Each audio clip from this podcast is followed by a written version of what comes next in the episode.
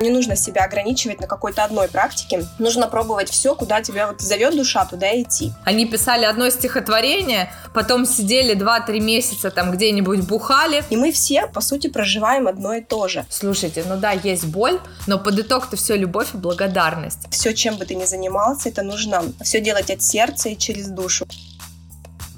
Привет, привет! С тобой подкаст «Пазл счастья» соединяет духовное и материальное – и его ведущие Вика Максимова, владелец успешной сети кофеин Вафля Хаус, опытный энергопрактик и чтец хроника каши. А также Катя Мартин, владелец успешного бизнеса по недвижимости в США, крутой семейный фотограф и наставник по хроникам Акаши. Присоединяйся, слушай и находи свой собственный и уникальный пазл счастья. Сегодня мы пригласили на наш подкаст уникального человека – Маргариту Калитко, Маргарита Поэтесса, энергопрактик, специалист по нейрографике и мастер гвоздистояния. С помощью практики гвоздистояния она открыла свое предназначение и за полгода написала более 100 стихов и 20 песен. Сейчас готовится к первому поэтическому вечеру. Она с помощью гвоздей открыла в себе дар писать стихи и изменила жизнь. Маргарит, привет! Привет! Добро Рита. пожаловать! Да, привет, Катя! Мы тебе рады. Так классно всегда, когда у нас новые люди на подкасте, и очень здорово всегда смотреть, как разные люди проходят свой путь очень-очень уникальными способами. И у меня к тебе вопросы сразу. Скажи нам, пожалуйста, как ты пришла к духовности? Расскажи немножко свой путь. Ты знаешь, наверное, началось все с йоги. Я более 10 лет занималась йогой, тем стала преподавателем йоги. И ну, йога, на самом деле, это такой очень долгий путь был. Он, наверное, меня подготавливал, так скажем, чтобы прийти к этой духовности и раскрыть ее дальше в себе, да. Вот. И mm-hmm. в один момент я, ты знаешь, вот вроде все прекрасно в жизни, все замечательно, семья, дети, там работа, да, но у меня случился такой кризис, что я понимала, что я как будто бы стою на месте. Вот чего-то мне не хватает, не хватает личной реализации. Тогда я просто во Вселенную задала вопрос. Вот а, Вселенная говорит, дай мне учителя. Вот не знаю, куда мне идти, не знаю, что мне делать. Дай мне учителя. И проходит буквально несколько дней. Мне звонит сестра и говорит о том, что в Москве есть, э, значит, такой преподаватель, который обучает вставать на гвозди.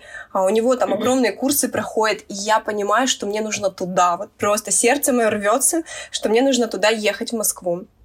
Это как раз было mm-hmm. перед Новым годом. Я все бросаю, еду в Москву. И а, там обучаюсь именно практике гвоздистояния. Вот, и с практикой гвоздистояния mm-hmm. у меня дальше жизнь вообще закручивается просто вот как клубочек, вот так вот, знаешь, очень много осознаний приходит, очень много разных событий случается, очень много новых знакомств, то есть и я понимаю, что вот именно с этой практикой я начала глубоко раскрываться, вот именно в духовном плане. Маргарит, я тебя знаю хорошо, и скажи, пожалуйста, но ведь гвозди это не последняя практика, не единственная, которой ты занималась, ведь было что-то еще, да? Ведь это же в совокупности раскрытие повлияло. А не только гвозди, конечно. Я проходила множество разных практик, и вообще на самом деле считаю, что не нужно себя ограничивать на какой-то одной практике. Нужно пробовать все, куда тебя вот зовет душа, туда идти. Я также занималась нейро нейроживописью. А, ездила в Москву mm-hmm. тоже и совершенно случайно попала на этот мастер-класс. И, честно, он меня очень поразил. Тоже такое волшебство было на этой нейроживописи. Тогда я приезжала с запросом вообще о своем предназначении, что бы мне, что бы я хотела делать, чем бы хотела заниматься. То есть я не могла услышать свою душу на тот момент. И вот с этим mm-hmm. запросом я м, пришла на нейроживопись. А можно перебью тебя? А нейроживопись — это нейрографика? Да, принцип тот же, только нейроживопись — это получается мы красками разукрашиваем, это получается целая картина. Не просто Ух листочек ты, формата А4, а картина, которую ты можешь повесить на стену. И эта картина, ну, то есть ты только будешь знать значение, да, что там, то есть mm-hmm. нарисовала ты. Вот, и на нейроживописи как раз у меня такое чудо произошло, что нам в конце занятия сказали, попробуйте назовите свою картину. Но mm-hmm. а, должно быть слово такое, которого не существует, то есть какая-то аббревиатура. Я сначала не поняла вопроса и назвала слово, ну, просто тело. Говорю, вот у меня идет слово тело на эту картину. Он говорит, неправильно. Еще раз погружает меня в медитацию, говорит, давай теперь называй слово. Я называю свою картину Карада. И было каково мое удивление, когда он говорит, ты просто загугли и посмотри, что означает слово Карада. Я включаю Google, смотрю, а Карада в переводе с японского означает тело. То есть прям буква к букве. Вау. Вот. И тогда я по... представь, и тогда я поняла, насколько, то есть у нас мир волшебный, насколько это все подсознание наше знает, и изнутри достает mm-hmm. даже вот так вот, понимаешь, на японском то же самое слово. Вот, и у меня на тот момент были сомнения, идти ли мне в йогу или все-таки продолжить заниматься там юриспруденцией, да, такими более, более приземленными профессиями. И я поняла, что, ну, то есть мне нужно идти все-таки по зову души, нужно идти в йогу, нужно заниматься телом. И вот с тех пор, а, получается, все практики, которые я проходила, это в основном телесные практики. Я работаю с телом, да, я работаю мастером гвоздистояния, а, занимаюсь mm-hmm. йогой, то есть и даже нейроживопись, а, то, что я преподаю, это все идет через тело, это импульс через тело, через руку идет на лист бумаги, да. И все мои практики, они связаны с телом. Ну, то есть вот такая mm-hmm. удивительная история. Да, это, кстати, это очень круто, но от меня именно нейрографика зацепила. Расскажи, пожалуйста, почему именно все-таки вот этот рабочий инструмент ты выбрала? Что в нем вот такого есть особенного? Потому что сейчас многие говорят про нейрографику, это, знаете, такой же тренд, да? Везде ее рекламируют, э, собираются небольшие группы, мастер-классы в кафешках, там начинают все что-то рисовать, вот потом свои картинки показывают в Инстаграме, но мало кто понимает ее значение и как она работает изнутри. Вот можешь ли ты с нами этим поделиться? Нейрографика — это вообще один из методов арт-терапии, да, который способен достать изнутри твои вот а, потаенные желания, состояния, чувства и выплеснуть это через тело, импульс идет, через руку, и ты выплескиваешь это на лист бумаги. Никогда не знаешь, что у тебя получится на листе бумаги, у каждого уникальный рисунок, и даже ты второй раз не повторишь тот же самый рисунок. И здесь суть в том, что ты ведешь руку туда, где не ожидаешь увидеть эту линию. То есть настолько это, знаешь, это работает как э, расширение нейронных сетей. Вот мы обычно живем в жизни, да, и по такому туннельчику ходим, у нас вот ситуация случилась, и мы думаем, ну вот есть вот такой вариант решения, вот такой, вот такой. Мы живем вот как в замкнутом пространстве. А нейрографика помогает убрать этот туннель и показать, что на самом деле вариантов событий их много, то есть расширяет новые нейронные сети у тебя образуются в голове, и ты понимаешь, что на твою любую ситуацию их множество решений будет у тебя, и ты сама выберешь наиболее подходящий, наиболее лучший тебе вариант. То есть это вот такое расширение сознания происходит за счет вот этого метода. Э, по факту это получается, что ты после нейрографики графики ты начинаешь не зацикливаться на каких-то своих старых шаблонах, каких-то своих привычных действиях, а у тебя вплетается новая нейронная сеть, которая позволяет тебе видеть другие альтернативные выборы и выходы из каких-то сложившихся ситуаций или тех запросов, которые, допустим, у тебя есть в голове, и на какой-то момент ты не видишь этого пути, а за счет этой нейрографики у тебя простраиваются новые такие какие-то связи, и потом в какой-то момент у тебя, хоп, приходит осознание, и ты такой, о, точно, а ведь можно же вот к моему запросу дойти таким-то способом. Я правильно понимаю? Да, именно. Сейчас? Именно так, Вика, ты все правильно сейчас рассказала, потому что ты же пробовала, кстати, сама нейрографику. Да, я у тебя ее рисовала, причем, причем это действительно был огромный лист бумаги, и я три часа только рисовала линии. Я могу сказать честно, что я кайфанула, потому что я на этом залипла, это была такая моего рода медитация. Правда, я честно признаюсь, я ее еще не раскрасила. Я ее начала красить, но не докрасила. Но при этом а, то, что Маргарита говорила про а, слово, да, которое тебе приходит в голову, я тоже могу рассказать свой пример. Перед нейрографикой у меня постоянно фанило про горы, и мне нужно было в горы. Вот не знаю почему, вот горы-горы, хочу прям в горы.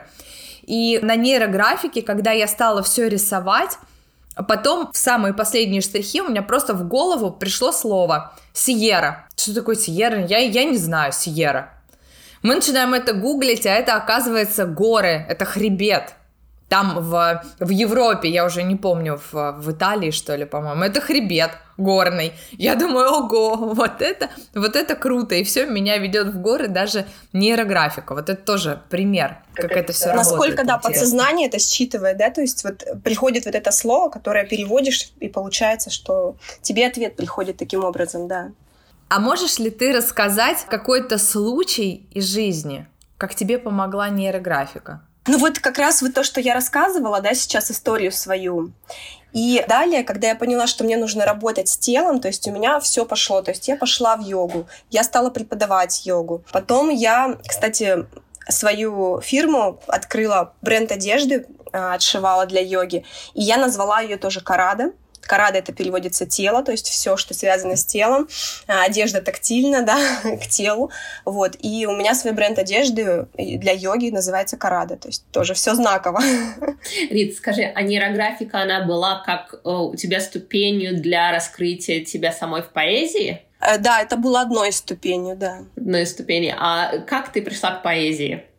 Потому что поэзия, знаешь, так, это очень уникальный инструмент, которым очень мало людей сейчас пользуются. И мы с Викой размышляли перед нашим подкастом, что вообще поэзия — это как уникальный код, который, если ты читаешь определенные стихи, да, это тебя возвышает, настраивает на определенный лад, и ты улучшаешься, твое душевное состояние улучшается, твое телесное состояние улучшается. И люди, ну, не то что забивают, но как бы считают, что, ну да, ну, стихи и стихи. На самом деле это мощнейший тоже инструмент по развитию себя и духовному такой сонастройке со Вселенной. Как ты считаешь? Да, конечно, я согласна с тобой. И а, к поэзии я пришла буквально полгода назад. Все как вы говорите, да, это постепенно было. Сначала йога, нейрографика, были разные практики медитации, динамические медитации. То есть, ну вот всячески, куда меня звала душа, туда я шла, там я раскрывала себя. Угу. Очень большую роль сыграли гвозди. Они угу. э, мою чувствительность вот это усилили, да, внутренний голос. И очень еще, знаешь, э, повлияло, наверное, на то, что я начала писать стихи, что последние полгода у меня стало происходить очень много событий. То есть они прям стали закручиваться. События разного рода, и плохие, и хорошие, разные события, но их было очень много, и сейчас продолжается, кстати. И когда ты начинаешь mm-hmm. проживать эти события, у тебя возникает вопрос, а почему? А за что? А, ну, то есть вот разные в голове мысли, и тут же приходит ответ в виде стиха. Просто я беру ручку и начинаю начинаю писать, и мне приходит этот ответ. И дальше у меня стали приходить такие мысли, информация такая, что не одна ты проживаешь вот сейчас эти ситуации. На самом деле судьбы людей все повторяются. И мы все, по сути, проживаем одно и то же. И стала информация идти, что ты должна делиться этими стихами, потому что за полгода у меня их накопилось вот более 100, даже, может быть, там, я не знаю, уже 150, Но очень много, да? Написать, написать 100 стихов за 6 месяцев, это, а, это просто мега огонь. Мне кажется, знаете, сколько же ты прожила, да? Да, в 19 веке, вот просто прикиньте, ведь поэты, да, они же вымучивали эти свои стихотворения, и там они писали одно стихотворение, потом сидели 2-3 месяца там где-нибудь бухали, у них там были э, переживания, значит, потом они вымучивали новый стих. А тут просто человек за 6 месяцев 100 стихов, даже больше написал это но это какое-то просто мега-чудо, мега-уникум, я бы так это назвала. Что самое интересное, вот я общаюсь сейчас в кругу среди поэтов тоже, да, писателей, и так интересно, у всех по-разному этот процесс происходит. Кто-то говорит, например, один стих пишет 20 минут, кто-то рассказывает, что один стих может или песню писать полгода, исправлять постоянно, искать рифму. А у меня это происходит просто за считанные какие-то секунды и минуты. Я говорю, я просто беру ручку, я ничего не исправляю, ни единой строчки не исправляю, и на потоке идет этот стих, и просто вот за минуту у меня на листочке готовый стих. И, соответственно, ответ на какой-то мой вопрос, да. То есть у всех по-разному происходит, но вот у меня вот Но так. это не просто стих. Маргарит, это ведь определенный ряд событий и происшествий в твоей жизни, тяжелых ситуаций, да, я знаю эти ситуации. То, что произошло, то, что действительно у тебя вымучено, просто у тебя эти все процессы происходят быстро, но именно через стих ты передаешь всю событийность, которую ты испытала в моменте. И через стих ты передаешь ту осознанность, которая под итог у тебя происходит. То есть благодарность и тот опыт, который ты получила, под итог ты его осознаешь, и ты несешь это в своем стихе. Я бы не сказала, что это все так просто. То есть это определенная смысловая энергетическая нагрузка, которая очень мощная. Потому что действительно, слушая твои стихи, пробирает до мурашек. Ты знаешь, я сегодня ходила к парикмахеру, которого, кстати, посоветовала мне ты, и она мне тоже рассказывала про то, что она слушает твои стихи, и она говорит, я не могу, я слушаю стих Маргариты, и меня просто всю начинает вот прям вот мандражировать, и я покрываюсь мурашками, это просто какой-то космос. И мне кажется, что этого космоса бы не случилось, если бы ты истинно не проживала эти события всем своим нутром, каждым кончиком а, своей энергетической души, своей, своего физического тела, да, и не передавала этот опыт. Ты знаешь, у меня, вот, да, у меня друзья, которые а, слушали мои стихи некоторые, да, а, сегодня, кстати, вот один друг написал, ты знаешь, говорит, у тебя не просто стихи, он написал, у тебя поэзия, исцеляющая душу. И мне так понравилось mm-hmm. это выражение. Он говорит, ну, то есть я прям, говорит, проникся так глубоко это все было, и так я, говорит, прожил все, что ты написала. Вот. И на самом деле, конечно, когда все идет из сердца, из души, когда ты это прожил, и ты из своего сердца в виде какой-то определенной рифмы доносишь это другому человеку, оно проникает в самое сердце. Все, что ты делаешь от сердца и с душой, все, что ты проживаешь и вкладываешь туда свою душу, оно доходит до другой души, но по-другому не может быть. Поэтому, конечно, каждое свое дело, все, чем бы ты ни занимался, это нужно все делать от сердца и через душу, э, чтобы это прошло, да, то есть тогда это дойдет до другого человека. Поэтому я думаю, что они несут такую силу исцеляющую. Ну и плюс, э, что ситуации у нас в любом случае у всех похожие, повторяются, поэтому каждый, каждый где-то, наверное, находит свою ситуацию в этом стихотворении, находит какую-то свою проблему, проблему, которую бы он хотел решить, какой-то свой ответ, который его мучил, да, и он такой, о, оказывается, вот так можно, вот истина, да, то есть и бывает очень трудно словами сказать, человек не понимает, а в стихотворении настолько все кратко и по делу, и до человека это быстро доходит. У меня тоже подписчики очень часто пишут, говорит, как, как ты просто все это простыми словами сказала и донесла истину. Ну, то есть, насколько mm-hmm. это возможно через стихотворение сделать, да? А можно попросить тебя прочитать какое-то стихотворение? Буквально вот такое коротенькое какое-нибудь. Ну, например, стих «Выбор». Да? Наша жизнь вся состоит из выбора. Мы всегда выбираем, идти в определенное место или нет. Там мы встречаем определенного человека или нет. И каждый наш шаг — это наш выбор. Соответственно, наша жизнь. То есть вот у меня, опять же, знаете, приходит какое-то осознание, какая-то мысль рождается. И на фоне этой мысли вот рождается стих. Mm-hmm. Наша жизнь состоит из маленьких шагов, которые ты делаешь ежеминутно.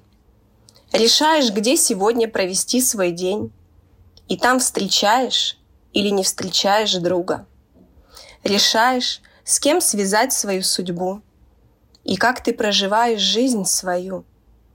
Когда бывает много на кону, ты выбор делаешь и все тогда решаешь. Вся жизнь клубок из твоих верных или нет решений. И так раскручиваешь ты его всегда.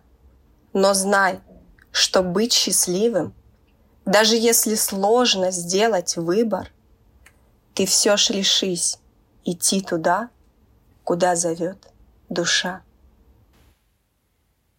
О, спасибо. Очень круто. Очень здорово.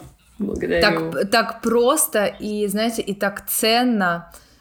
Маргарит, прямо огромное спасибо, правда. Я с огромным удовольствием послушала это. Знаете, мне очень хочется донести немножко такое видение, такую идею вообще про поэзию. Потому что ведь на самом деле, мне кажется, что люди просто не смотрят с этой стороны. Поэзия — это то, что эмоционально очень сильно нас, людей, цепляет.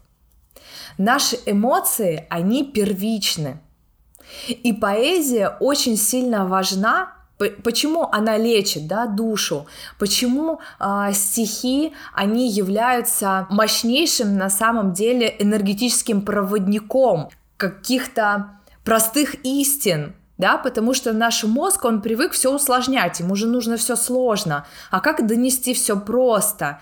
И когда ты это доносишь через эмоции, а стихи это все-таки эмоции, потому что это событийный ряд прожитый, да, который ты описываешь, значит, это эмоции. И поэтому людям намного проще донести информацию в стихах, она быстрее будет цепляться и до глубины доходить до нужного вот такого пазлика своего, быстрее через стихи, нежели чем через какие-то умные фразы, умные слова или вообще какие-то профессорские знания. Все, конечно, здорово, и профессорские знания это тоже очень важно, но порой, когда ты бежишь и у тебя огромный информационный поток, то мне кажется, что стихи — это такое место релакса, расслабления и в то же время каких-то важных информативных кодов, которые тебе доносят, потому что они цепляют душу очень быстро из-за эмоционального кода, фона, который идет в самом стихотворении. И мне кажется, знаете, еще очень важно выбирать поэта. Но это да. я как для себя Твой сейчас. поэт или нет? Да, да, да.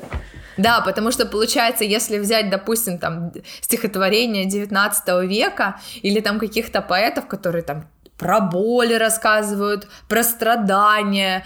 И а, само стихотворение, оно исключительно только про страдания, допустим. И завершается, собственно, оно страданием или бытием в ничто. И ты его прочитал и думаешь такой, да, бытие — это ничто и вся наша жизнь боль. И вот, значит, с этим ты пошел такой. Потом ты ударяешься в депрессию, ну и пошло-поехало. А когда ты прочитал стихотворение, которое вроде как бы и про боль, но при этом оно с выходом, допустим, что, ребят, да, есть боль, но есть еще благодарность и любовь. И когда ты все это читаешь в стихотворении, то ты это же все прочувствуешь, когда ты слушаешь, да, стихи, то в конечном итоге ты выходишь с тем, что Слушайте, ну да, есть боль, но под итог-то все любовь и благодарность и у тебя это остается в голове. В каждом стихотворении идет как раз выход. То есть у тебя вот такая ситуация сложилась, а что нужно сделать, чтобы выйти, и у тебя было все по-другому, чтобы ты был счастлив на самом деле раскрыл себя, убрал эту ситуацию, убрал этот негатив. То есть и каждое стихотворение, да, оно идет вот с этим выходом. И, конечно, каждый автор вкладывает свои эмоции, да, вкладывает свою какую-то составляющую, и слушая, либо читая этот стих, ты неосознанно берешь и перетягиваешь это одеяло на себя, то есть ты в себя это впитываешь, да. И ты абсолютно правильно сказала, что нужно, конечно, выбирать автора, которого читать, что бы ты хотела в себя впитать, какую информацию, да. Э, это на да. самом деле очень влияет, да на нас внутренне, да. да, на клеточном уровне даже влияет. Да, и выбирайте всегда по сердцу, да, потому что бывает, что там читаешь успешных, всемирно признанных авторов, а на самом деле на душе становится после этого плохо, как Вика сказала. И никогда не ориентируйтесь на престиж, на то, что что-то модное или популярно. Можно, конечно, пойти посмотреть, но если вот прям чувствуете, что я туда пойду, и мне на сердце потом будут кошки скрести от этого, не нужно. Всегда выбираем себя и раскрываем, раскрываем свое чувствование еще больше, чтобы точно знать, что вот это мое, это не мое. И ориентируемся на ощущение себя в своей собственной опоре и в силе своей энергии. Ну, как, как всегда, Кать, очень-очень Я, круто. как всегда, я, как всегда, про энергию. Маргарит, скажи, пожалуйста, еще, как ты видишь поэзию будущего? Мы немножко затронули это, но вот в будущем а, что вообще, а, куда идет, куда идет поэзия? Ты знаешь, последнее время наблюдаю активный подъем э, и интерес к поэзии вообще, да, культура у нас э, стала больше развиваться. Наверное, люди все-таки более осознанные стали, и стала интересовать снова их культура, да, с какие-то мероприятия, mm-hmm. поэтические вечера стали возрождаться сейчас прям активно. Я считаю, что Скоро, наверное, может быть, даже не будет профессии психолога. Человек будет ходить на стихотерапию, человек будет ходить на какие-то другие мероприятия, то есть уже такие культурные, да, на какие-то концерты. Сейчас концерты очень мощные тоже идут, песни очень мощные пишут и так далее, которые неосознанно даже человек приходит, и они уже м, работают с подсознанием человек не понимает этого, например, с, с помощью песни или с помощью стиха а, встраиваются новые коды в человека, и он себя уже по-другому раскрывает, он уже по-другому начинает жить, у него приходят другу, другу, вообще другие мысли, другие идеи, сознание его меняется, то есть, ну, знаешь, как на светлый путь направляют с помощью вот этих скрытых кодов. И человек, наверное, всегда сам выбирает, опять же, вот, что ему близко, да, ну, то, то есть здесь, наверное, по уровню сознания, по вибрациям. Он выбирает себе а, исполнителя какого-то, да, или в каком направлении ему пойти, куда, к какому автору пойти, к какому певцу пойти. То есть, ну, культура, я считаю, что очень возрождается, и сейчас через культуру будет меняться сознание людей. И поэтому в поэзии я вижу, что через поэзию это одно из направлений будет меняться сознание людей. Мне кажется, еще важно подметить э, вот такой момент, то, что действительно поэзия — это про душу. Когда ты выбираешь, что почитать, то человек, который читает поэзию, ему нужно обогатить, насытить или излечить именно свою душу. Это, знаете, это тот момент, когда ты не можешь читать, допустим, тяжелую литературу, или когда ты не можешь читать что-то очень э, тяжелое, ну вот не идет у тебя. Мне кажется, такое бывает у каждого человека. Перенасытился ты, ну вот хреново тебе, или ты в каком-то поиске чего-то, или ты ищешь какие-то ответы на вопросы. И вот поэзия как раз это, это, это знаете, вот мы все говорим про будущее, что будущее это легкость. Да, вот у меня только сейчас пришло. Так вот, не просто так все эти поэтические вечера набирают обороты. Они набирают обороты, потому что человек ищет легкость, потому что он уже устал вот от умных книг, от каких-то там, от большой информации потока, а проблемы-то остались. Событийный ряд-то он остался, вопрос это в голове или в душе, или в сердце у человека-то есть, он же ищет эти пути. И вот поэзия это как раз тот путь, который проводит через легкость. Для меня это вот как раз-таки про поэзию будущего. Да, согласна. Маргарит, еще последний вопрос, заключительный для тебя. Расскажи, что для тебя связь духовного и материального? Как ты связываешь это в своей жизни? Да, да. точно, ведь наш подкаст именно об этом. Именно об этом. Связь духовного. И это последний вопрос, да. На самом деле, я бы даже сказала не связь, а баланс духовного и материального. Очень круто. А, потому что с этим я столкнулась и у меня пришло такое конкретное осознание, что должен быть баланс между духовным и материальным. Мы живем в материальном мире. Соответственно, для нас важны материальные ценности. Важно то, чем ты себя окружаешь и так далее. Да? И в то же время мы развиваемся духовно. Но у меня есть некоторые знакомые, которые отказались от материального в пользу духовного. И когда я их вижу, то есть, ну, я понимаю, что так не должно быть. Они отказываются от квартиры, уезжают жить э, в вагончике куда-то, да. То есть они отказываются от всех благ фактически ради духовного. Я поняла, когда я просто увидела вот этот пример у себя перед глазами, я поняла, что нельзя. Я туда не хочу. Нельзя так уходить, да. Я хочу, чтобы материально и духовно они были в балансе 50 на 50. И вот этот баланс очень важно соблюдать. Нужно понимать, что мы все-таки живем в материальном мире. И не отлетать туда далеко, да, то есть понимать, что вот 50 на 50, вот это соблюдение баланса, мне кажется, это идеально будет. А как в твоей жизни это проявляется? Как проявляется, ну, во-первых, я не отказываюсь да. Да, от материальных благ. Во-вторых, угу. конечно, э, когда ты выбрал свое направление, то есть у меня фактически через духовное свое направление идет проявление мое, да, я несу людям дальше благо через свои духовные проявления, как мастер гвоздистояния, нейроживописи, да. Я могла, в принципе, как духовный учитель отказаться от энергообмена и сказать, дорогие, я просто благо несу людям, но я не могу отказаться, я понимаю, что я живу в материальном мире, и за все должен быть энергообмен. Соответственно, я даю энергию вам и получаю взамен другую энергию. Я хотела бы э, еще затронуть такой вопрос все все-таки про поэзию и про события. Это как раз к балансу. Вот скажи, пожалуйста, как ты проживаешь свои события? Вот ты говоришь, что у тебя за полгода случилось огромное количество событий разных, и плохих, и не очень. И обычно человек, у которого постоянно случаются события плохие, ну, естественно, это все эмоции, это переживания, это нервный стресс, потом это заканчивается, ну, в конце это какими-то депрессивными лекарствами, да, или мы, значит, идем к психологу, или а, у нас начинает дергаться глаз, у нас а, от, отвисают щеки, и, в общем, все самое такое плохое происходит с нами, потому что мы в сильном нервном состоянии. Вот как же тогда ты ты еще при этом и создавая стихи проходишь вот этот вот путь в балансе, как ты говоришь. Э, поделись. Да, вот ты знаешь, Вика, опытом. как раз через стихи мне идут ответы.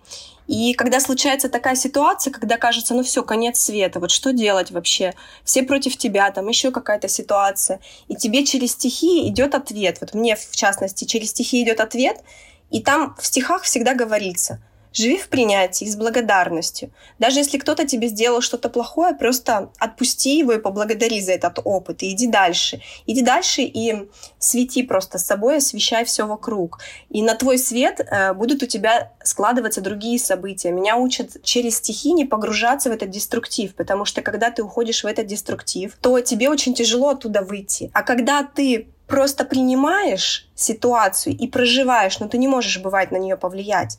Смысл проваливаться туда вниз. Принял, прожил ситуацию, и ты идешь дальше. Ты, когда в плюсе находишься, состояние твое в плюсе находится, соответственно, ты притягиваешь такие события. То есть это нужно просто, знаешь, когда ситуация какая-то негативная происходит, нужно контролировать свое состояние. И бывает действительно, что ты, ну, не можешь, ты ее просто принять и прожить, да, ну, тяжело. Но ты стараешься не погружаться все-таки в этот минус. Проходит время, тебя отпускает, ты понимаешь, что тебя отпустит, и ты дальше идешь. Ну, то есть вот таким образом учат. Но это через чувствование, то есть это нужно очень хорошо себя чувствовать, и мне кажется, это про честность, да, и быть честным самим собой.